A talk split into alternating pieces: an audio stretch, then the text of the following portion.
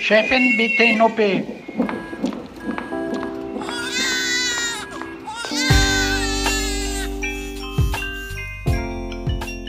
Hallo und herzlich willkommen zum Güncast, der vollkommen unzensierten Sprechstunde. Ich bin Anna Kemper vom Zeitmagazin und mit hier in diesem kleinen Bereitschaftszimmer im Auguste Victoria Klinikum in Berlin-Schöneberg sind Esther Kogelbohm vom Tagesspiegel. Hallo, auch von mir herzlich willkommen. Und natürlich Mandy Mangler, die hier Chefin der Gynäkologie und Geburtshilfe ist. Hallo, ihr Lieben. Außer uns dreien sitzen hier heute noch wie immer unser Lieblingsaufnahmeleiter Markus Lücker und die weltweit erste und einzige Gyncast-Hospitantin Anni Dietzke. Jetzt wird's langsam eng in diesem Zimmer. Herzlich willkommen, Anni. Auch von mir herzlich willkommen. Hallo. Haben wir eigentlich mal erwähnt, wem dieses Bereitschaftszimmer gehört, das wir hier regelmäßig in ein Studio umwandeln? Nee, oder? Mhm. Das verdanken wir nämlich der sehr guten geschäftsführenden Oberärztin Fanas Jakubek. Also an dieser Stelle auch mal vielen Dank, dass Sie uns hier regelmäßig Obdach geben. Mhm, danke. Danke, Fanas. Äh, wenn ihr uns auf Instagram folgt, liebe HörerInnen, was ihr natürlich unbedingt nachholen solltet, wenn ihr das bis jetzt noch nicht getan habt, werdet ihr es schon mitbekommen haben. Wir haben uns für den Publikumspreis des Deutschen Podcastpreises zur Wahl gestellt. Und ihr seid ja unser geliebtes Publikum und deswegen seid so gut und gebt uns bitte, bitte eure Stimme.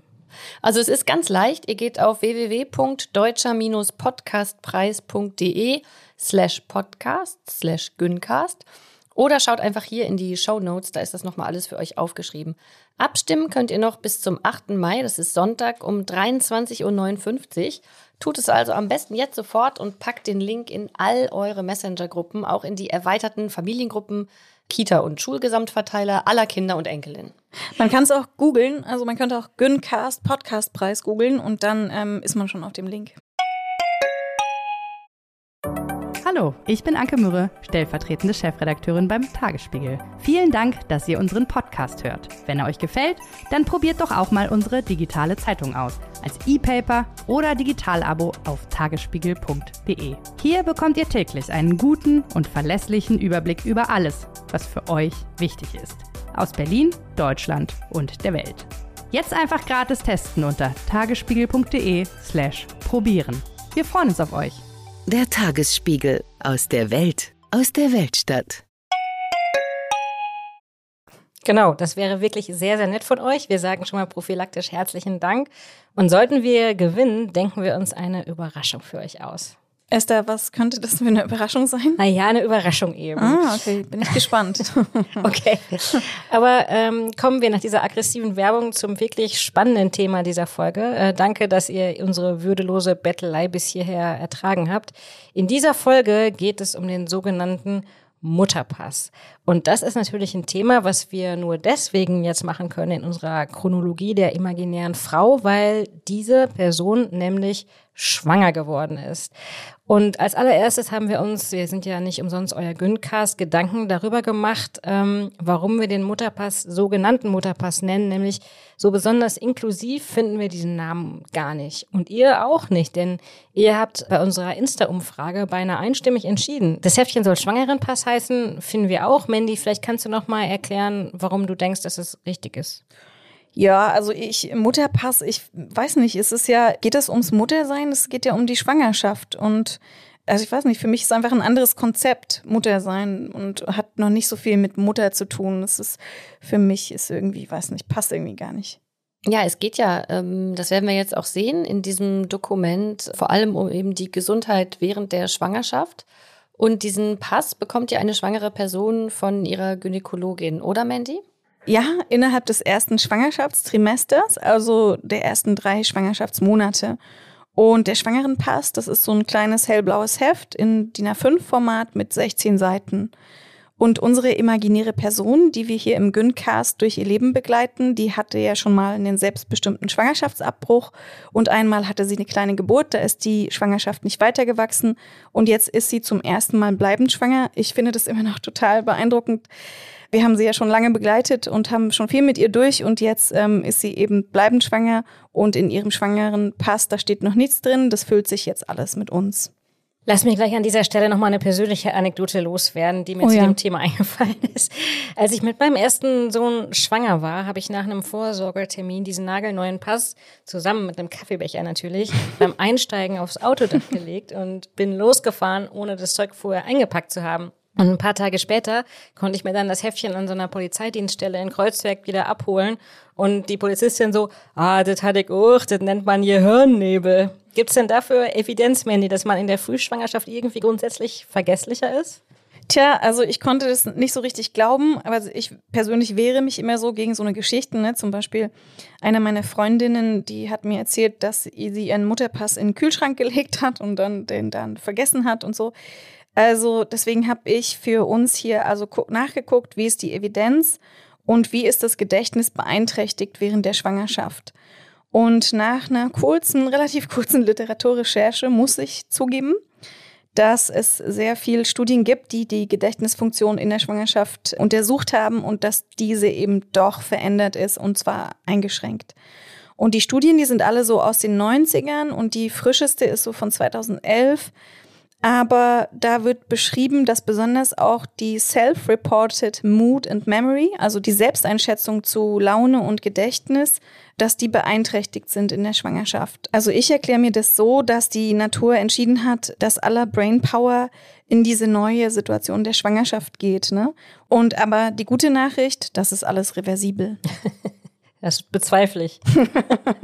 Lasst uns doch, ähm, bevor wir es vergessen, äh, mal kurz auf die Geschichte des schwangeren Passes gucken. Er ist nämlich in dieser Form ein echter 68er. Seit dem 1. April 1968 müssen Ärztinnen ihren Schwangeren den Mutterpass ausstellen. Aber es gab ihn schon vorher, seit 1960 nämlich. Herausgeber des Passes ist der gemeinsame Bundesausschuss, der den Leistungskatalog der gesetzlichen Krankenversicherung festlegt. Eigentlich eine sehr gute Erfindung. Alle relevanten Daten zur Schwangerschaft werden dort gesammelt. Und das bedeutet zum Beispiel ja auch, dass eine Notfallärztin sofort über das Wichtigste Bescheid weiß, wenn es mal hart auf hart kommen sollte. Hm, gute Sache also. Aber schauen wir doch erstmal, was da überhaupt alles drin steht. Mandy, du hast ja einen Blanko-Schwangeren-Pass mitgebracht und ähm, auf der ersten Seite sind so Felder für die Stempel der Gynäkologin und auch der Hebamme und drunter ist Platz für die Daten der nächsten Untersuchungstermine. Und auf Seite zwei wird es dann spannend.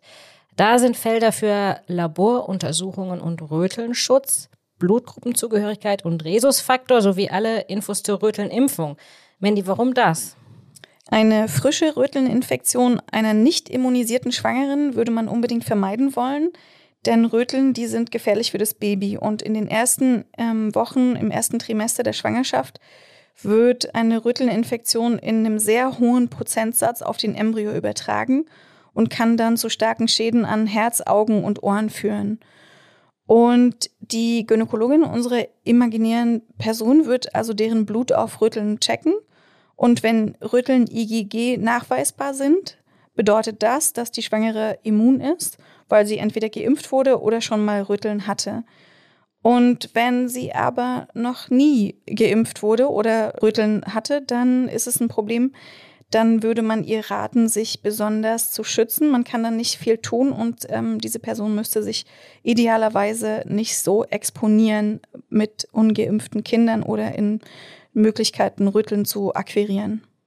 Das heißt also, das Blut wird automatisch getestet und ein Eintrag im Impfpass würde dann nicht ausreichen. Nein, weil man einen Titer bestimmt. Also das wird dann immer so aufgeschrieben, eins Doppelpunkt und dann eine Zahl. Und dieser Titer, der bedeutet also der Level an Antikörpern im Blut. Und man kann ganz selten auch geimpft sein und trotzdem keinen Titer haben. Also nicht immun sein, obwohl man geimpft ist. Deswegen wird es in der Schwangerschaft nochmal Das getestet. ist einfach nochmal so eine Schutzmaßnahme, dass man genau weiß, was ist der Jetzt-Zustand. Mhm. Wie viele Antikörper sind im Blut der Schwangeren noch übrig äh, und wie hoch ist der Schutz? Seid ihr denn alle gegen Röteln geimpft oder habt ihr es gehabt? Also ich kann mich nicht dran erinnern, ob ich geimpft wurde oder es gehabt habe, aber ich habe auf jeden Fall, das steht in dem schwangeren Pass von mir drin, äh, Antikörper gehabt. Ich erinnere mich ziemlich deutlich daran, wie so ein Impfarzt an meine Schule kam und einfach alle Mädchen geimpft hatte. Er sagte damals nämlich den legendären Satz, alle, die mal Babys wollen, zu mir, damit es auch wirklich angemessen peinlich war und die Jungs was zu kichern hatten. Also ich bin ja, als man in dem Alter war, als man gegen Röteln geimpft wurde, da war ich noch in der DDR und da war das so, dass man von der Schule abgeholt wurde, so in großen Bussen und dann wurde man ins Impfzentrum gefahren. Mir ist da auch immer regelmäßig schlecht geworden und da wurden alle so durchgeimpft. An grauen Novembertagen, so erinnere ich das. Das war anders, als mit seinen Eltern vielleicht zum, zu der Kinderärztin zu gehen, aber natürlich war es sehr effektiv. Heute empfiehlt die STIKO so eine Kombi-Impfung und da sind eben auch Röteln dabei für alle Kinder im ersten Lebensjahr und dann die Folgeimpfung im zweiten Lebensjahr. Und Ziel ist natürlich, diese Erkrankung auszurotten. Und das müssen wir nicht erklären, weil wir ja alle durch die Pandemie und die auch dazu gehörigen Podcasts zu kleinen Virologinnen geworden sind. Und interessant im Mutterpass ist auch der Rhesusfaktor. Und zwar ist es so, dass auf der Zellmembran, also der Hülle der roten Blutkörperchen, da sind kleine Proteine bei Menschen, die Rhesus positiv sind. Und Menschen, die Rhesus negativ sind, die haben diese kleinen Proteine nicht. Und der Rhesusfaktor, der ist erblich vorbestimmt. Also man kann entweder positiv oder negativ sein. Und dann gibt es eben damit verbundene Rhesus-Unverträglichkeiten. Und zu denen kann es kommen, wenn es bezüglich des Rhesusfaktors Unterschiede zwischen der Mutter und dem Kind gibt. Ja, ich habe mir das ganz gut gemerkt, weil meine Mutter nämlich Rhesus negativ ist und wir Kinder sind alle Rhesus positiv. Mhm. Und sie hat mir dann immer erklärt, dass das bei der ersten Schwangerschaft, also bei meinem älteren Bruder, kein Problem war, aber dann bei mir und bei meinem kleinen Bruder doch. Vielleicht kannst du noch mal erklären, äh, woran das genau liegt, weil es ist ja, glaube ich, nur ein Problem, wenn die Mutter Rhesus negativ ist und die Kinder positiv. Umgekehrt wäre es kein Problem. Mhm. Genau, also Rhesus positiv sind circa 85 Prozent der europäischen Bevölkerung und 15 Prozent sind also Rhesus negativ. Und wenn jetzt also eine Rhesus negative Mutter ein Rhesus positives Kind produziert, was relativ wahrscheinlich ist, ne, dann kann es dazu kommen, wenn sie zum Beispiel eine vaginale Blutung hat in der Schwangerschaft oder ein Trauma oder vorzeitige Wehen oder dann spätestens bei der Geburt, kommt also Blut von dem Kind in die Mutter hinein und diese Mutter entwickelt also Antikörper gegen diese Oberflächenproteine, die wir gerade erwähnt haben, auf den kleinen Erythrozyten, also auf den roten Blutkörperchen. Und dann hat sie also Antikörper, also eine Abwehr entwickelt gegen Rhesuspositivität. Und deswegen ist es ein Problem in der nächsten Schwangerschaft. Dann wird sie wieder schwanger und dieses Kind ist wiederum Rhesus-positiv und dann kommen ihre Antikörper, die sie halt entwickelt hat in der ersten Schwangerschaft ins Spiel und dann wird dieses Kind attackiert quasi. Ne? Die Antikörper äh, markieren dann das Baby und das mütterliche Immunsystem versucht, das loszuwerden, identifiziert es halt als falsch, fe fehlend, nicht dazugehörig. Und was kann dann passieren? Das ist dann schwierig. Es kommt also dann zum Abbau von ähm, den Blutkörperchen beim Kind. Also diese markierten Blutkörperchen vom Kind werden dann eben abgebaut und dann kommt es zu einer Hämolyse, also die platzen dann diese Blutkörperchen und dann hat das Baby eine Blutarmut und kriegt Ödeme und neugeborenen Gelbsucht. Und es kann richtig, richtig auch schwer werden, wenn das eine schwere Anämie ist, also eine schwere Blutarmut. Kann sich das Kind nicht richtig entwickeln, ne? Das klingt ja jetzt äh, ziemlich heftig. Was kann man denn dagegen machen? Also nicht umsonst wird ja eben vorher im schwangeren Pass auch festgehalten, welche Blutgruppe man hat. Ja, genau. Deswegen diagnostiziert man das eben während der Schwangerschaft ob diese Antikörper da sind und dokumentiert das dann auch. Also heutzutage tritt diese Erkrankung nur noch sehr selten auf, da auch bei der ersten Schwangerschaftsvorsorgeuntersuchung konsequent der Rhesusfaktor der werdenden Mutter bestimmt wird. Und dann werden über diese Antikörpersuchtests eben diese Antikörper ähm, gefunden. Und Rhesus-negativen Müttern wird während der letzten drei Schwangerschaftsmonate so ein humanes Anti-D-Globulin gespritzt, also menschlich produzierte Antikörper, damit sie eben nicht selber diese Antikörper entwickeln. Also es ist wie eine passive Impfung, ja. Und damit ähm, schaltet man also das Immunsystem der Mutter aus und sie produziert keine eigenen Antikörper, sondern diese Antikörper sind eine Weile da und werden dann vom Körper auch wieder abgebaut. Und man nennt das Rhesusprophylaxe. Die Neuerung der letzten Jahre ist, dass heutzutage diese Rhesusprophylaxe nach der Geburt nur noch gegeben wird, wenn das Kind Rhesus-positiv ist. Und damit man also dieses relativ, ja, es ist nicht nur eine kostenfrage, teure Medikament, sondern es ist auch eine wahnsinnige, wahnsinnig aufwendig in der Herstellung dieses äh, Medikament, damit man das nicht geben muss. umsonst. Da werden also die Babys dann direkt gepiekst und das Blut wird untersucht. Ja, es wird aus der Nabelschnur meistens abgenommen. Und ich habe da so einen ganz interessanten Artikel gefunden zu dieser Rhesusprophylaxe von Theresa Naubar. Und bei mir immer auch gar nicht richtig klar war, wo kommen diese Rhesusprophylaxe, dieses Medikament, also dieses humane Immunglobulin, wo kommt es her? Weil das gibt's ja eigentlich nicht so. Ne? Eigentlich hat man das ja nicht. Also das sind ja Antikörper, man ist selber also Rhesus-negativ und man muss diese Antikörper gegen einen Rhesus-positiven Blutbestandteil produzieren. Wem sollte das passieren? Ne? Den Rhesusaffen? nee, genau. Und dann hat man, es gibt in diesem super Artikel, der wirklich echt unterhaltsam ist, der heißt, warum wir Blutplasma aus den USA importieren müssen. Da wird ein Kriegsveteran zitiert, der schon weit über 70 ist und der, äh, trotzdem ihm das gar nicht so angenehm ist, also ganz, ganz oft Blutplasma spendet, um diese Anti-D-Immunglobuline zu produzieren. Und der ist in Australien und der hatte halt eine Kriegsverletzung und wurde dann operiert und hat dann eben diese Antikörper entwickelt. Und von dem werden Tausende von Rhesusprophylaxen produziert und wurden Tausende von Schwangeren eben therapiert, unter anderem auch sein eigenes Enkelkind wurde so therapiert. Und das finde ich super spannend. Also es gibt nur ganz wenig Menschen, in dem Artikel wird dann auch beschrieben, dass wahrscheinlich in ganz Australien es nur 50 Menschen gibt, die diese Antikörper haben. Also wir haben davon nicht besonders viele und äh, im Moment ist es noch nicht gelungen, diese Antikörper eben herzustellen äh, ohne hohe Kosten. Und ist der jetzt äh, steinreich oder machte das äh, Nein, also Ehrenamtler? Der, ja, ja, der wird dann nicht viel Geld dafür bekommen, ja. Deswegen aber äh, super spannend, dass also eben nur Menschen, die irgendeine Art von Trauma hatten oder Operation oder irgendwas oder eine Exposition selber nach Krankheit oder so, dass diese diese äh, komplexen Antikörper produzieren. ist total verrückt. Wieder was echt Spannendes ja, gelernt spannend, und wir ja. sind echt erst auf Seite zwei oder drei des Mutterpasses. Er hat insgesamt 16. Aber ich habe noch eine letzte Frage dazu, nämlich äh, wer von euch kennt denn eigentlich den Rhesusfaktor der Väter eurer Kinder? Also ich nicht. Und ehrlich ich gesagt finde ich, dass an dieser Stelle ist eigentlich Zeit für den äh, Verbesserungsvorschlag für den schwangeren Pass, nämlich ähm, falls gewünscht und bekannt könnte der Rhesusfaktor des Mitproduzenten auch rein, also des Mitbabyproduzenten. Mhm. Oder? Ja, das wäre doch eigentlich praktisch. Mhm. Also wenn ihr frisch schwanger seid, solltet ihr auf jeden Fall unbedingt euren Impfstatus checken. Und im Schwangerenpass geht's dann auf der Seite 3 weiter mit dem Feld für Chlamydien. Ist unsere imaginäre Person negativ darauf getestet, dann wird das hier vermerkt. Aber was tut denn die Ärztin Mandy, wenn dieser Urintest, das ist also ein Urintest, ähm, positiv ausfällt? Wenn man in der Schwangerschaft positiv auf Chlamydien getestet wird, dann braucht man eine Antibiotikatherapie. Und das ist meistens kein Problem, aber es ist extrem gut zu wissen, wenn man also Chlamydien hat. Und das betrifft so zwei bis drei von 100 Schwangeren. Und warum ist das wichtig? Also die Schwangere hat meistens gar nicht so eine großen Symptome, aber sie kann eben unter der Geburt dann diese Chlamydien auf das Baby übertragen. Und dieses Baby kann dann ein Trachom bekommen, also so schwere Bindehautentzündungen, auch Lungenentzündung und sogar Frühgeburtlichkeit. Und da das so einfach zu behandeln ist, ist es besser, wenn man es weiß. Gleich daneben ist das Feld für LSR. LSR, was heißt das? Latente Schwäche für rote Gummibärchen? Nein. LSR bezeichnet also die Lewis-Suchreaktion.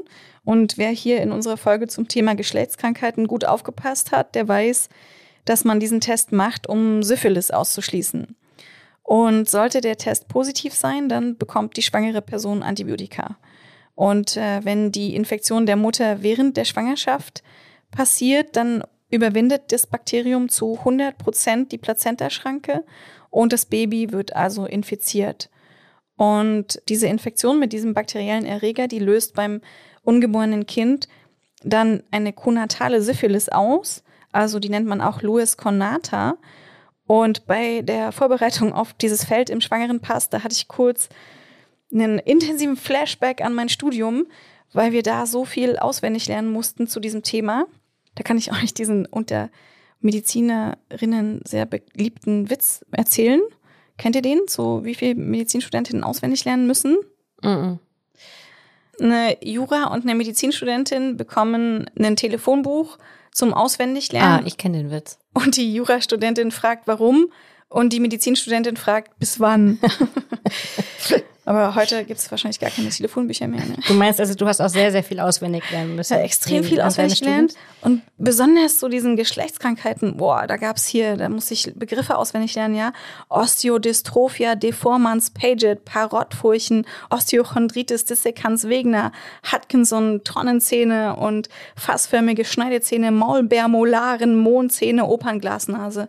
Also die ganze Zeit, es geht nur so weiter, ja. Das klingt klingt aber aber- in einer komischen Oper in der Pause. Ja, kaufen ich finde, es, es klingt nach perfekt nach so Smalltalk-Themen. Was sich so Medizinstudenten an den Kopf werfen bei Smalltalk auf einer Party, ne? Da habe ich mir ähm, wieder mal die Mundzähne dran ausgebissen. Also jedenfalls, aber ihr merkt schon, ähm, Syphilis kann bei den Kindern eben bis hin zu Gesichtsdeformitäten führen. Also das nennt man dann so ein typisches ähm, Syphilis-Gesicht. Ja, das früher, als es noch viel häufiger war, da gab es da viele, viele Menschen, denen man das auch angesehen hat. Also die Infektion ihrer Mütter. Und ähm, als Folge der Infektion kann es vor allem auch in der frühen Schwangerschaft zu Aborten kommen. Und zu einem späteren Zeitpunkt in der Schwangerschaft kann auch das Kind richtig, richtig ernsthafte Probleme bekommen und auch versterben.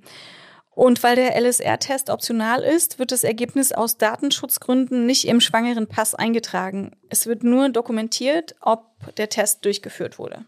Ähm, was heißt eigentlich in dem Zusammenhang optional? Ich frage mich, äh, sind nicht alle Untersuchungen freiwillig? Unsere Frau könnte doch auch theoretisch, auch wenn das natürlich extrem unvernünftig wäre, erst zur Geburt in eine Klinik gehen, ohne eine einzige Voruntersuchung. Ja, das kann sie natürlich tun. Und wir sind ja viel bei Instagram auch mit unserem Güncast-Account unterwegs. Und da findet man auch Menschen, die sich für eine ärztinarme oder ärztinfreie Schwangerschaft entscheiden. Und das ist ein ganz eigenes Thema. Das können wir noch mal gerne besprechen. Das ist gut natürlich, wenn, alles gut geht, wenn man sowas macht. Aber wir sehen ja heute besonders bei diesen vermeintlichen Kleinigkeiten, wie zum Beispiel Blutuntersuchung und Antibiotikagabe, dass dann eine höhere Gesundheit resultiert. Also, dass das schon in bestimmten Fällen Sinn ergibt. Am besten, man bespricht es mit seiner Hebamme oder seiner Ärztin, das ganze Thema. Okay, und auf Seite 3 ist auch noch Platz für den Nachweis von HBS-Antigen aus dem Serum. Was bedeutet das, Mandy? HBS steht für Hepatitis B Surface, also ähm, Oberflächenantigen wiederum. Und bei diesem Test wird das Blut der Schwangeren gegen Ende der Schwangerschaft auf Hepatitis B untersucht. Und wenn da eben eine Hepatitis B vorliegt, dann kann man das Kind hinterher impfen nach der Geburt und so vor einer Ansteckung schützen. Gut, blättern wir mal um auf Seite 4. Äh, da wird es ein bisschen verständlicher für die nicht so ganz medizinisch vorgebildete schwangere Person. Da werden nämlich auch Angaben zu vorangegangenen Schwangerschaften gemacht. Ähm, und das bedeutet, die Person sollte, wenn sie zu ihrer Gynäkologin geht, ihr einfach alles erzählen, oder? Also alle Aborte, Abruptios, also Abbrüche, Komplikationen und wie hier vermerkt ist, sogar das Geschlecht. Du meinst das Geschlecht der ge schon geborenen Kinder, ne? Ähm, Ja, also das wäre schon gut, wenn die behandelnde Ärztin so viel wie möglich Details weiß, weil sie dann einen selber medizinisch und sozial halt ganz gut einschätzen kann. Die hat das Geschlecht der schon geborenen Kinder, ja, vielleicht nicht unbedingt, aber ja. Zum Thema HIV, das ist ja auch ein äh, großes Thema. Wie läuft denn das ab? Muss die schwangere Person, ähm, wenn sie eine Erstuntersuchung hat bei ihrer Gynäkologin, auch angeben, ob sie HIV-positiv ist oder negativ? Und wenn sie negativ ist, wird dann nochmal ein HIV-Test gemacht? Also das hat schon ja Implikationen für sie selber und vor allem auch das Kind dann, wenn es geboren wird, wenn sie selber HIV-positiv ist und je nachdem, wie sie eben behandelt ist und wie ihre eigene HIV-Last ist, ist es halt relevant als Ansteckungsrisiko für das Kind. Von daher wird es auch immer getestet. Es ist genauso wie die Syphilis etwas, was, wo das Ergebnis nicht hingeschrieben wird. Es wird nur hingeschrieben, wurde getestet. Und Mandy, ich habe hier an der gleichen Stelle, wo der Vermerk ist, dass ein HIV-Test durchgeführt wurde, sind da noch so drei weitere kleine Zettelchen dran getackert. Und da geht es um die Toxoplasmose-Untersuchung. Ähm, worum geht es denn da? Ja, super spannend. Toxoplasmose finde ich. Ich bin auch ähm, Toxoplasmose negativ immer gewesen und das, also wenn man selber Toxoplasmose negativ ist, also vorher noch nie mit diesem Erreger in Kontakt gekommen ist, dann ist es eben möglich, dass man sich in der Schwangerschaft infiziert und deswegen ähm, sollte man gewisse Vorsichtsmaßnahmen ergreifen. Ich fand das immer total toll, weil ich musste das Katzenklo nicht reinigen. fand ich super. Ja, erklär doch noch mal kurz, äh, was, was das für ein Erreger ist, äh, kurz damit man weiß, worüber wir sprechen. Toxoplasmose, das ist eine durch Parasiten verursachte Infektionskrankheit und man findet die Erreger dazu eben in Katzenkot. Also wenn man die Katzenklos sauber macht, dann ähm, wird man damit konfrontiert. Oder aber auch, wenn man rohes Fleisch isst, also in manchen äh, Salamis und so weiter sind diese Erreger drin. Und die, also so eine Infektion bei Toxoplasmose negativen für die Kinder, das ähm, führt dann zu Aborten oder auch schweren Erkrankungen der Kinder an den Augen. Also die ist auch manchmal erst relativ spät, wenn die Kinder schon größer sind, kriegen sie Netz- und Aderhautveränderungen oder auch Hydrocephalus, also zu viel Gehirnwasser und ja, verschiedene andere ähm, schwere Fehlbildungen noch. Also dein Rat an äh, die frisch schwangere Person, mhm. ähm, bloß nicht in die Nähe von Katzen gehen oder Katzen eine FFP2-Maske aufsetzen? ja, also vorne, die, die Vorderfront der Katze ist nicht so das Problem. Die Hinterfront der Katze ist ein Problem. Also immer gut Hände waschen, wie wir es kennen von Corona. Ja, genau, sehr gut Hände waschen, wobei die sind, ja, es ist schwierig abzuwaschen. Also Katzen sind schon schwierig. Man muss jetzt seine Katze nicht abschaffen, aber es reicht schon, wenn man die Katzentoilette nicht reinigt. Ich glaube, das ist dann, hat man die größte Exposition schon hinter sich. Also man könnte auch die Gefahr vortäuschen, um die halt einfach mal neun Monate nicht reinigen zu müssen. Einfach dauerschwanger bleiben, dann braucht man sich nicht mehr um die ja. Katzentoilette kümmern. äh, das ist gut. Mhm. Äh, gehen wir im Mutterpass mal eine Seite weiter. Da kommt dann Seite 5. Da werden verschiedene Dinge abgefragt, also ähm, ob man schwere Erkrankungen hat, ob es familiäre Belastung gibt, ob es äh, Adipositas oder Skelettanomalien vorliegen, ob äh, die Schwangere über 35 Jahre alt ist.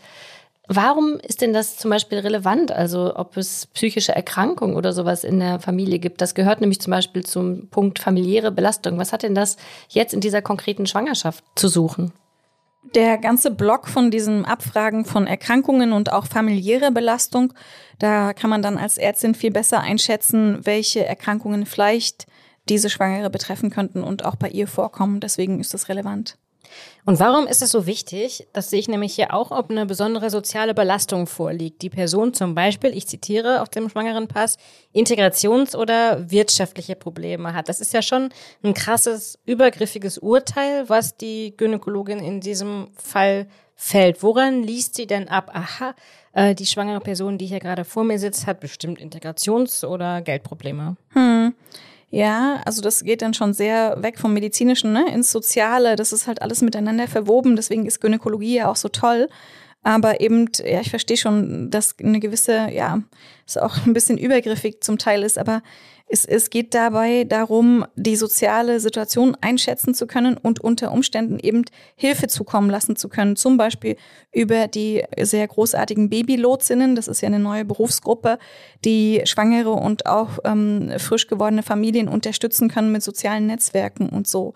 Also wie Gynäkologinnen, wir sind da eben auch sozial nah dran und können helfen.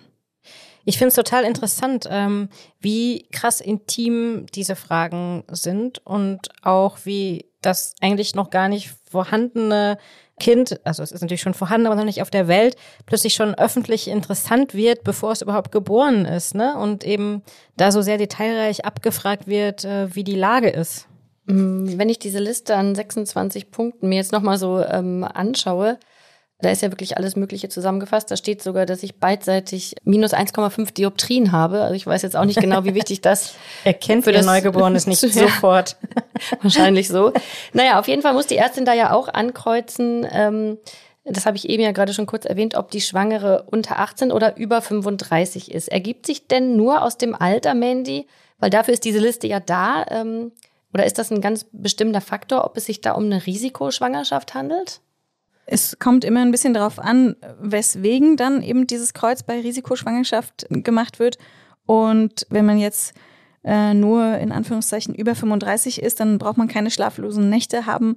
Äh, deswegen 80 Prozent aller Schwangeren bekommen heute diesen Vermerk und der Begriff, der bedeutet eigentlich nur, dass die Ärztin bei den Vorsorgeuntersuchungen genau hingeschaut hat. Hm, also ich war bei allen meinen Schwangerschaften 35 plus und bei mir war da nie irgendwas angekreuzt. Ist es dann eigentlich auch eine Entscheidung der behandelnden Ärztin?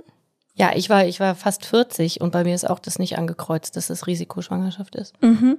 Also das liegt wahrscheinlich auch daran, dass ihr sonst keine weiteren Risikofaktoren hattet und da eben ähm, keine weitere Pathologie ähm, gesehen wurde.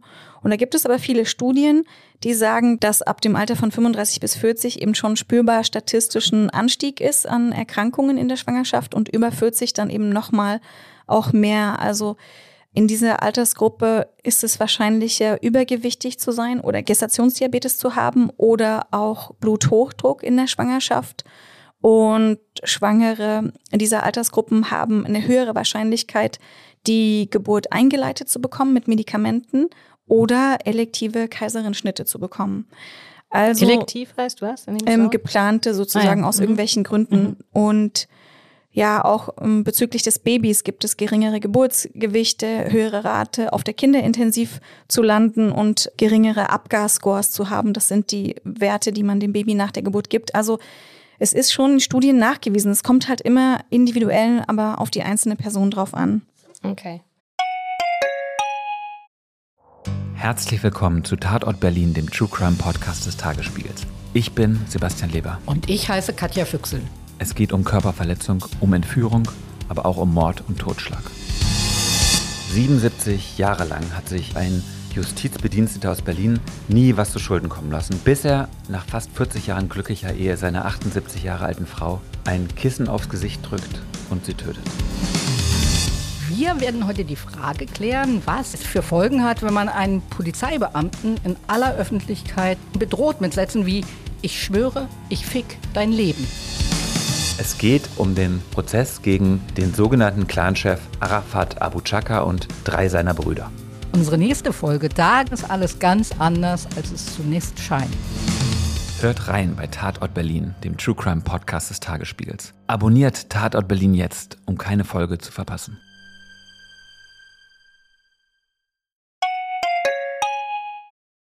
Auf der sechsten Seite des schwangeren Passes, da wird es ja dann nochmal spannend. Das ist sicher eine Seite, die sich ähm, alle Schwangeren als allererstes anschauen, beziehungsweise darüber redet man ja dann auch mit der Gynäkologin beim ersten Ultraschalltermin. Da wird ja das Datum der letzten Periode eingetragen und damit dann auch der berechnete Entbindungstermin.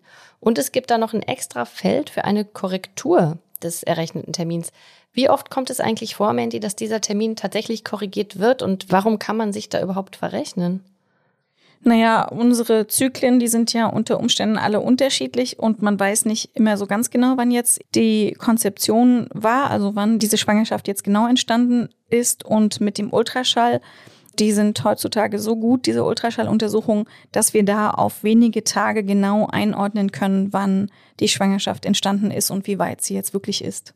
Also tatsächlich aufgrund der Größe, ja? Mhm, aufgrund der Scheitelsteißlänge. Aber ah, da geht es ja dann wirklich um Millimeter. Da geht es richtig um Millimeter. Mhm. Spannend. Auf Seite 6 werden dann auch die sogenannten besonderen Befunde im Schwangerschaftsverlauf aufgelistet. Darunter dann zum Beispiel Abusus, also Abhängigkeit von Drogen oder Alkohol, Gebärmutterhalsschwäche, niedriger oder hoher Blutdruck, Wassereinlagerungen im Gewebe, Blutarmut, schlechter Zustand der Plazenta und, und, und. Das klingt ja alles, wenn auch ein wenig furchteinflößend, so doch sinnvoll, oder, Mandy?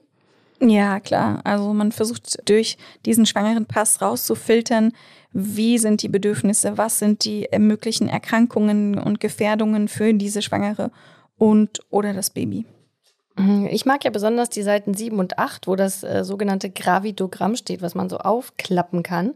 Das ist die Tabelle, die die Ergebnisse der Voruntersuchung im Überblick zeigt. Da finden sich zum Beispiel so schöne Wörter wie ähm, der Fundusabstand, Mandy. Was verbirgt sich dahinter? Ah, danke, Anna, dass du das fragst, denn das habe ich wirklich noch nie verstanden. Also theoretisch verstehe ich das praktisch überhaupt nicht. Also Fundus, das ist doch der obere Gebärmutterrand, mhm. oder? Da habe ich mich schon immer gefragt, wie tastet man den denn und wozu wird da der Abstand gemessen und warum ist der überhaupt wichtig? Ja, das ist noch so ein bisschen ein Relikt von früher, wo man vielleicht noch nicht so detaillierte Ultraschalluntersuchungen durchführen konnte. Also der Fundusabstand ist die obere Kante der Gebärmutter, wo das Baby drin ist und die meisten Kinder liegen mit dem Kopf nach unten. Also da ist dann der Po, den tastet man eigentlich, tastet man es ganz gut, sozusagen der obere Rand der Gebärmutter. Und man kann damit einschätzen die Reife der Schwangerschaft, also wie weit ist sie vorangeschritten. Und der Abstand zu was wird da gemessen? Weil da steht der Fundusabstand. Also der Fundus wird in Relation gesetzt zur Symphyse in der Frühschwangerschaft oder dann eben zum restlichen Bauch. Also je nachdem, wo der Fundusstand so ist. Also ich habe es leider immer noch nicht verstanden. Wenn ich brauche ähm, Nacherklärungen. Also ich taste den oberen Rand der Gebärmutter und dann habe ich noch nicht verstanden, also ich die Symphyse kannst du mir ich kenne Füße, aber Symphyse kenne ich nicht. Was ist das?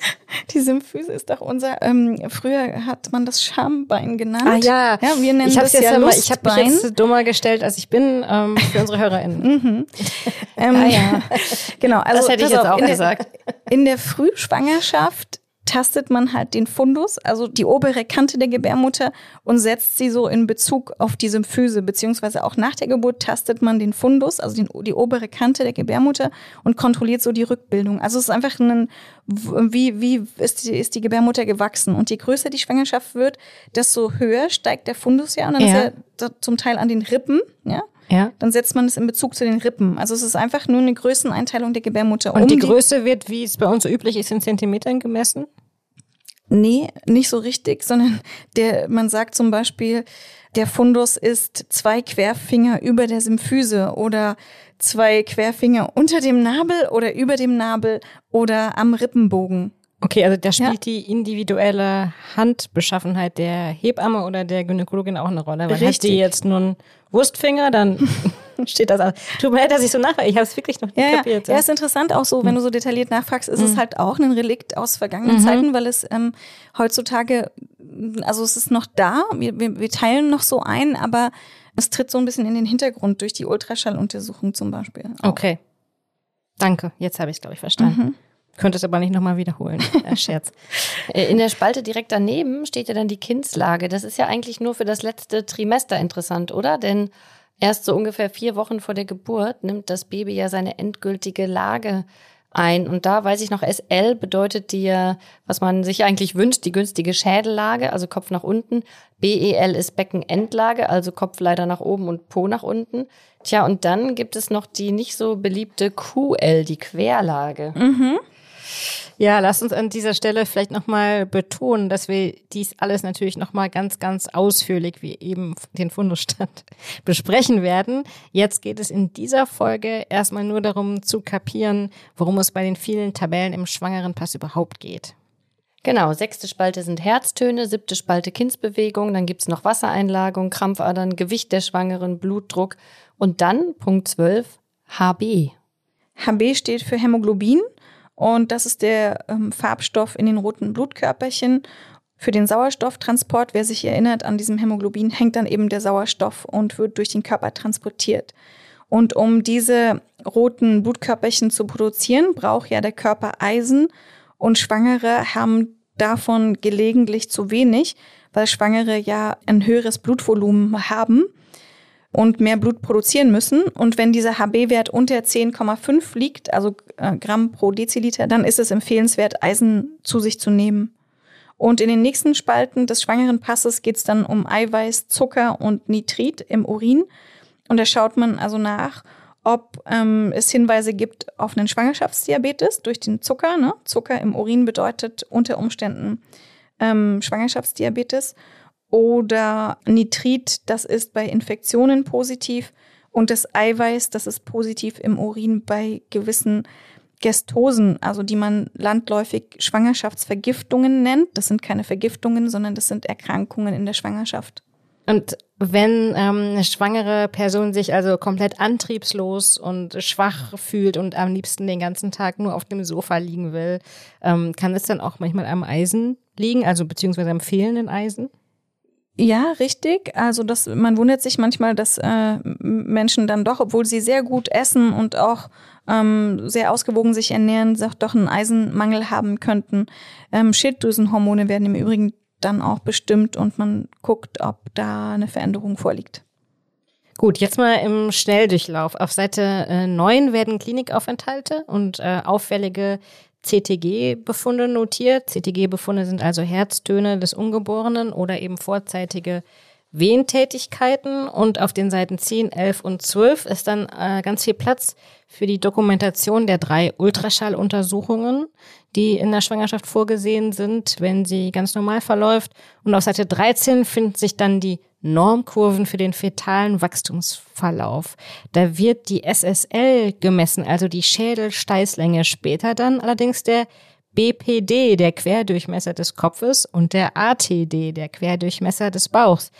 Ich fand es immer sehr äh, verwirrend. Wie lange misst denn die Ärztin im Schwangerschaftsverlauf die Schädelsteißlänge? Und wann und warum schwenkt sie dann um auf BPD und ATD? Also diese Schädelsteißlänge die wird also gemessen vom Kopf bis zum Po ähm, dieses kleinen Embryos. Und warum man nicht die Beine dazu misst, das erklärt sich, weil dieser kleine Embryo meistens die Beine so angewinkelt hat. Also nicht gestreckt, sondern sich so, so in diese sogenannte, ja, sehr bekannte, berühmte Embryonalstellung gebracht hat, also Beine angezogen hat. Und deswegen misst man also nur vom Kopf bis zum Po.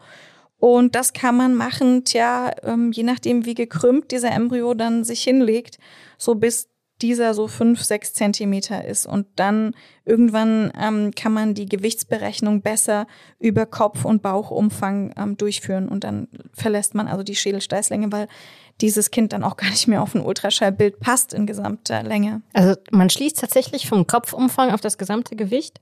Also vom Kopfumfang, Bauchumfang und Femurlänge, also Oberschenkelknochen, da gibt es eben so Formeln. Also man muss diese drei Parameter mindestens messen. Und dann gibt es verschiedene Formeln und dann kann man das Gewicht ähm, durch diese Formeln ausrechnen. Beziehungsweise schätzen eher, oder? Weil das ist ja schätzen, dann am Ende. Genau. Mhm. Weiß man es ja nicht ganz genau. Kommen wir mal zum Finale. Also auf den darauffolgenden Seiten kriegt der Schwangerenpass die Epikrise, also die Abschlussuntersuchung. Da steht dann der Geburtsmodus. SP heißt spontan, also vaginal ohne operativen Eingriff. S heißt Sektio, Kaiserinschnitt. Vag OP heißt Zange oder Saugglocke. Und auch das Baby kriegt ja jetzt seinen Auftritt. Seine Blutgruppe wird hier eingeschrieben, auch die sogenannte Abgarzahl. Mandy, ist das eigentlich noch dein Fachgebiet oder ist das dann schon Pädiatrie? Also was ist die Abgarzahl? Die Untersuchung setzt sich ja aus fünf Einzeltests zusammen, diese Apgar-Score-Erhebung. Und die ähm, wurde von Virginia Apgar, eine Chirurgin und Anästhesistin aus den USA, ähm, zusammengestellt und erfunden und etabliert. Und da wird das Kind also in fünf verschiedenen Kategorien untersucht.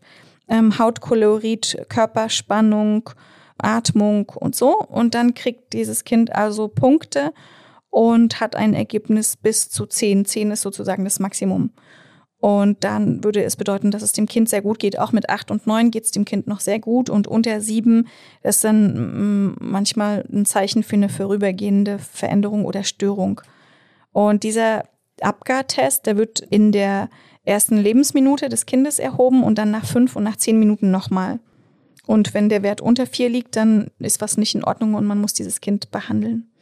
Mhm, schon kaum auf der Welt und so eine richtig krasse Prüfung, ne? Mhm. Aber auch ähm, der Verlauf des Wochenbetts wird im Schwangerenpass dokumentiert und weil es so schön war, ist danach noch Platz für eine weitere Schwangerschaft. Deswegen empfiehlt es sich auch, diesen Pass immer schön aufzuheben.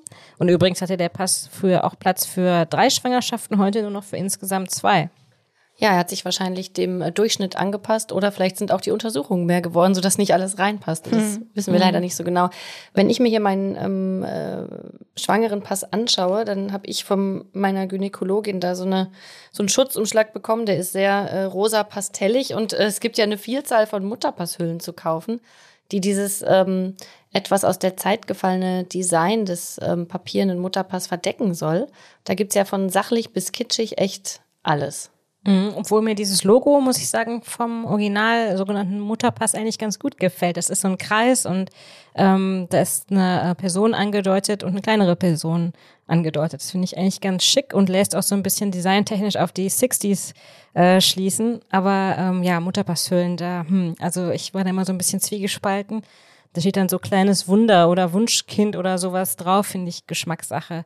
Aber gut finde ich daran, dass viele von diesen Hüllen so eine extra Tasche haben für die Ultraschallbilder. Anna, während du hier sitzt, sind dir jetzt schon viermal kleine Ultraschallbilder aus deinem äh, schwangeren Pass rausgefallen. Und ja, bei mir ist auch immer alles rausgefallen, wenn ich dieses Heft auf den Tresen beim Gyn gelegt habe. Ich hätte mir wirklich, wirklich den E-Mutterpass gewünscht, den es ja seit diesem Jahr endlich gibt. Mandy, wie funktioniert das denn? Ja, endlich ist es soweit. Also die digitale Version des schwangeren Passes, die hat auch wirklich viele Vorteile. Aber viele wissen noch gar nicht mh, hm, davon, dass es äh, sie überhaupt gibt. Und dieser elektronische Schwangerenpass, der ist seit kurzem also Bestandteil der elektronischen Patientinnenakte. Und die Schwangere kann dann die Einträge des ähm, digitalen Passes in ihre EPA-App auf dem Smartphone oder Tablet jederzeit aufrufen. Und über die App kann man dann auch an der Versorgung beteiligten Ärztinnen oder Hebammenpraxen den Zugriff auf diesen E-Schwangeren Ausweis äh, für einzelne Untersuchungen oder für die gesamte Zeit der Schwangerschaft ähm, erlauben. Und die Infos aus diesen Vorsorgeuntersuchungen, die werden dann halt als Teil der elektronischen Patientinnenakte gespeichert und können dadurch eben nicht verloren gehen, sind jederzeit von überall verfügbar und können laufend durch neue Einträge ergänzt werden. Und die Angaben aus der Abschlussuntersuchung und von der Geburt, die lassen sich dann automatisch vom Schwangerenpass in das elektronische Kinderuntersuchungsheft übertragen, auch sehr praktisch. Und ich habe gestern gerade noch mit der klugen Gynäkologin und stellvertretenden Berlin Berufsverband-Vorsitzenden Dr. Nicole Matern darüber gesprochen, dass leider die Praxissysteme und auch die Krankenhaussysteme im Übrigen noch gar nichts damit anfangen können mit dieser digitalen Version des schwangeren Passes, da die Schnittstellen noch fehlen. Das ist ein Problem. Also das heißt, er existiert praktisch nur, ähm, er existiert auf dem gar Papier. nicht wirklich, ja, auf dem Papier. ja. Ja, genau. Also wir befinden uns noch in der Transformationsphase, ja. Hm. Okay. Ich habe auf der Website des Gesundheitsministeriums gelesen, ähm, dass es auch so ein ähm, mobiles System geben soll, mit dem Hebammen auch bei Hausbesuchen auf den E-Mutterpass zugreifen können. Das soll angeblich ab 2023 äh, passieren, aber ähm, naja, hoffen wir das Beste. Nicht, es klappen wird, wenn ich das höre. Mhm. Und wenn es ihn dann gibt, was ist denn dann im Fall eines Hackerangriffs? Also kann dann Anonymous wissen, ob mein Baby quer liegt oder ich gerade Syphilis habe? Ja, das ist halt alles ähm, ganz stark verschlüsselt und die Schwangere kann auch den Zugriff jederzeit wieder rufen. Aber klar, kann jede für sich selbst entscheiden, ähm, wie sie damit umgeht. Ähm, insgesamt ist es halt ein Teil der Zukunft. Ich würde gerne noch mal besprechen, wie es eigentlich in anderen Ländern auf der Welt um die Dokumentation des Schwangerschaftsverläufs bestellt ist. Zum Beispiel ähm, bei unseren österreichischen Nachbarinnen. Ja, Servus Österreich. Wir wissen, dass wir bei euch ein paar treue HörerInnen haben und begrüßen das sehr. Esther, jetzt klingst du gerade wie äh, Thomas Gottschalk bei Wetten das. Die, die, die. Hier mal die Eurovision für alle, die dabei sind. Wunderschön, Anna. Guten Abend, unsere lieben Freundinnen in Österreich und der Schweiz. Nein, aber im Ernst. Also in Österreich hat man jetzt den Mutter-Kind-Pass, so hieß er früher, weiterentwickelt zum Eltern-Kind-Pass. Und das ist ja wohl ziemlich toll. Finde ich auch eine super Idee. Ähm, ich finde, bei uns in Deutschland könnte auch eine Bezugsperson zum Beispiel der Schwangeren eingetragen werden. Also äh, ich sage jetzt absichtlich nicht zu der Vater, denn es gibt ja so viele verschiedene Möglichkeiten, Familie zu leben. Aber es könnte natürlich auch der Vater sein. Ne? Ja, also ich finde, da könnten auch so ein paar Multiple-Choice-Sachen äh, sein, ob diese Bezugsperson sich auch in der Schwangerschaft richtig verhält oder ein Risikofaktor ist. Also ob die Bezugsperson zum Beispiel Schwangerengelüste managt, nachts Erdbeereis holt oder länger als fünf Minuten die Füße massiert hat. Ich finde, das sind wichtige Dinge, die auch festgehalten werden müssen. Risikobezugsperson angekreuzt. Ja, oder wie ist so der psychosoziale Status dieser Bezugsperson? Ist er ausgeruht und tatkräftig oder nervös und unbeholfen? Hat er brav an allen Geburtsvorbereitungskursen teilgenommen? Wie ist die Verfassung unter der Geburt? Äh, ach, da fällt mir einiges ein. Also es gibt Länder übrigens, wo es keinen Mutterpass gibt. Und dann gibt es natürlich auch Länder mit Variationen des Mutterpasses. Ich war mal lange in Indonesien und da gab es Schwangerschaftspässe. Da konnte man auch Untersuchungen dokumentieren und alles, aber da war auch gleich Infomaterial drin zu allem möglichen Ernährung und äh, Babypflege und so. Das fand ich auch. Ich finde, so ein bisschen Witz könnte schon irgendwie in diesen schwangeren Pass auch reinkommen, oder? Finde ich auch, denn äh, wenn man das, ehrlich gesagt, hast du das in der Hand, ähm, wenn du zum ersten Mal schwanger bist oder zum ersten Mal gewollt und bleibend schwanger bist und nicht medizinisch unbedingt jetzt äh, so vorgebildet bist wie du, Mandy, dann kriegt man das schon so ein bisschen mit der Angst zu tun. Hm. Wenn man liest, äh, was alles möglich ist, von dem man womöglich gar nicht wusste, dass man es überhaupt bekommen kann. Ja, also das ist schon so ein bisschen. Ja, ich finde es vor allem so ein bisschen trocken auch so. Ja, du, schwer, du möchtest es ein bisschen, bisschen aufgelockert. Irgendwas Lockeres da. Mit Illustrationen. Zum Beispiel. Hm. Okay, lasst uns doch äh, vielleicht äh, schließen mit einem wunderbaren Zitat aus dem Buch Bauchfrei von der Autorin Marlene Helene, der ihr auch auf Instagram folgen könnt. Äh, sie schreibt darin, nicht ganz optimal hingegen ist der Begriff Mutterpass. Ein Pass wie ein Reisepass dient der Legitimation. Ist es denn tatsächlich ein Stück Papier, das einen zur Mutter macht? Wäre ich im Umkehrschluss keine Mutter, hätte ich ein Kind adoptiert oder aus anderen Gründen nie einen Mutterpass erhalten? Wir sind uns bestimmt alle darüber einig, dass Mutterschaft nichts ist, was von außen definiert werden sollte. Mutterschaft und ihr Beginn kann nur durch die Person der Mutter selbst bestimmt werden. Vielleicht haben Sie sich bereits als Mutter gefühlt, als die zweite Linie auf dem Schwangerschaftstest nur ein schwacher Farbhauch war.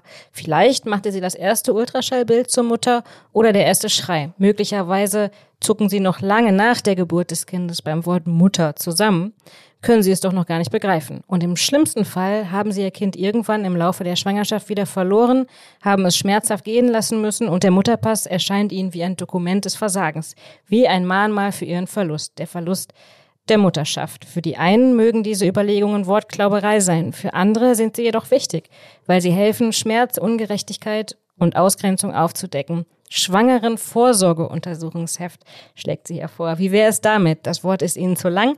Dann kürzen Sie es einfach mit Schwu ab. Schwu. Ja, ein sehr schönes Buch und ähm, sehr intensiv auseinandergesetzt mit der Thematik. Marlene Helene finde ich sehr schön. Trifft es ganz gut, oder, was sie da schreibt. Wann habt ihr euch denn zum ersten Mal als Mutter gefühlt? Mit dem positiven Schwangerschaftstest oder erst später? Also ich glaube, bei mir war das irgendwann dann so, wahrscheinlich so gegen Ende des oder Mitte des ersten Trimesters, als ich so das Gefühl hatte, ich bin jetzt nicht mehr nur so für mich selbst verantwortlich, sondern da ist auch noch was anderes, auf das ich aufpassen muss. Wie ging es euch da? Mm, also ich habe mich zum ersten, also zum ersten Mal hatte ich mutterliche Gefühle, als ich als Kind auf ganz viele Katzenbabys aufgepasst habe, weil unsere Katze geworfen hatte. Und später dann, ähm, während ich schwanger war, als ich auf einem 3D-Ultraschallbild eine sehr, sehr starke Ähnlichkeit zu mir selber festgestellt habe. Man möge das jetzt bitte nicht psychologisch auswerten.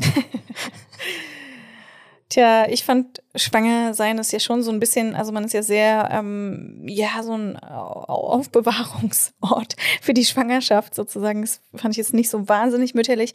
Aber wenn das Baby dann da ist, da hatte ich dann mütterliche Gefühle sozusagen. Wer zum Thema Mutterpass noch mehr nachlesen möchte oder sich das alles nochmal in Ruhe anschauen will, ähm, die kann dann in den Mutterschaftsrichtlinien ähm, nachlesen. Super spannend. Äh, da gibt es übrigens auch einen leeren Mutterpass zum Ansehen, wenn man es nochmal in Ruhe anschauen möchte. Aber Mandy hat schon den Korb rausgeholt. Ja. Oh, Mitbringsel. Es ist wieder soweit. Mandy, ich hoffe, es ist nichts, was äh, pastellig ist wie äh, eine Mutterpasshülle. Ja, nee, genau. Ich habe euch keine rosa-blauen ähm, Schwangerschaftspasshüllen mitgebracht. Wobei ich so überlegt habe bei der Vorbereitung, so eine Güncast-Hülle, das wäre es doch, oder? Die Sehr gute ich, Idee für Merch. Die Würdet ihr das bestellen, die, liebe also Hörer? Ich würde sie bestellen. Bitte schreibt uns äh, über Instagram auf jeden Fall eine DM. Wir können das auch customizen, ganz individuell mit Namen des Ungeborenen und euren Namen. Und überhaupt, lasst es uns einfach wissen. genau, aber mit Bringsel-Aktion heute so ein, naja, Semi-Mitbringsel. Ich gebe es dir mal, Esther. Ich würde ähm, im Semi genau, nimm mal, ähm, also es ist auf ja, bitte vorsichtig handhaben. Aha, oh, ah, ich sehe, es handelt Darf sich um ein. Nee, es gibt nur eins es handelt sich, sozusagen. Oh, und zwar, meine Mutter, ich bin total gerührt, meine Mutter mhm. hat meinen eigenen Mutterpass oh, gefunden und sie ist ungefähr so zehnmal, habe ich ausgerechnet, seit meiner Geburt umgezogen und es gibt ihn noch. Ich finde es den Hammer. Meine liebe Mutter hat ihn auch. Es ist toll. und er ist mitgereist mit ihr. Und warum ich es so spannend finde, hm, was, warum ich es mitbekommen, mitgebracht habe, ist es nur so ein ganz kleiner Zettel, im Prinzip ein Klappzettel und Anna, liest doch mal die erste Seite vor, was da gedruckt steht, weil das hat mir meine Mutter sofort mit leuchtenden Augen berichtet, wie das äh, toll war. Ja, also da steht drauf Ausweis für Schwangere und Wöchnerinnen, also durchaus moderner als äh, unser Begriff Mutterpass, der verwendet wird. Inhaberin dieses Ausweises ist A. in allen öffentlichen Verkehrsmitteln einen Sitzplatz anzuweisen. Oh, B. Ist das toll, oder? In öffentlichen Dienststellen bevorzugt abzufertigen. Yes. C. Beim Einkauf von Lebensmitteln und Bedarfsartikeln bevorzugt abzufertigen. Und D. Bevorzugt ärztliche Hilfe zu gewähren. Das ist natürlich toll. Das steht gleich mitten, also sehr prominent auf der ersten Seite drauf. Und ich finde, ähm, das wäre doch mal was, was Ja. auf den Mutterpass Also- nach der Namensänderung, die wir hiermit beantragen, doch auch ähm, aufgedruckt sein kann. Und hat sie das mal tatsächlich irgendjemandem vor die Nase gehalten und hat gesagt, hier, verkauf mir was, ich bin Naja, schwanger? also die DDR war ja sehr bekannt für die Schlangen Genau. in den, in den Ja. Einkaufsläden. Ne? Und äh, das, das, ich weiß nicht, habe ich sie jetzt nicht gefragt, aber bestimmt. Und auch für uns heutzutage hier so im Supermarkt eine lange Schlange sich sparen, nach vorne laufen, hat was. Oder in dem Berliner. Nahverkehr. ja. Echt gut. Ja. So, Ansonsten muss man sagen, ist dieser Ausweis um ungefähr 50 Seiten ähm, Kürzer. kürzer als der Ausweis heute. Da sieht man also auch, hm, ähm, dass sich natürlich die Vorsorgeuntersuchungen heute sehr viel ausgeweitet haben. ja. Aber ein sehr schönes Dokument. Es fühlt sich auch irgendwie schön an, dieses Ja. alte Papier. Im Rahmen dessen habe ich auch den Ausweis für Arbeit und Sozialversicherung, also meinen eigenen sozusagen gefunden, ähm, für mich selber. Und da ist so ein kleiner Stempel dran für eine Reihenuntersuchung. Und da ist, steht drin, ähm, Mandy Mangler ist für Sport tauglich, Ferienlager tauglich und Produktionsarbeit tauglich. Na, das weiß ich nicht. Das müsste man heute nochmal überprüfen, ob das auch wirklich stimmt. Mandy, ich gebe dir das mal zurück. Pass gut drauf auf. Ja, ganz toll. Vielen, Sehr vielen schön. Dank. Okay, ähm, das war's für diese Folge. Ich würde sagen, nächstes Mal widmen wir uns bei ein paar äh, California Rolls, den Do's und Don'ts des ersten Trimesters. Darf ich noch Nasentropfen nehmen? Was hilft gegen die Übelkeit? Ein Klassiker, da müsst ihr unbedingt dabei sein. Ach, und falls ihr es äh, schon wieder vergessen habt wegen Gehirnnebels in der Frühschwangerschaft, stimmt unbedingt für uns beim Podcastpreis. Link in den Show Notes. Danke euch sehr, sehr fürs Abstimmen und äh, Zuhören. Danke euch, liebe Anna und Mandy, für eure Zeit und danke Markus für alles sowieso. Und danke, liebe Anni, dass du uns fortan ein Stück unseres Weges mitbegleitest. Ciao. Tschüss. Tschüss.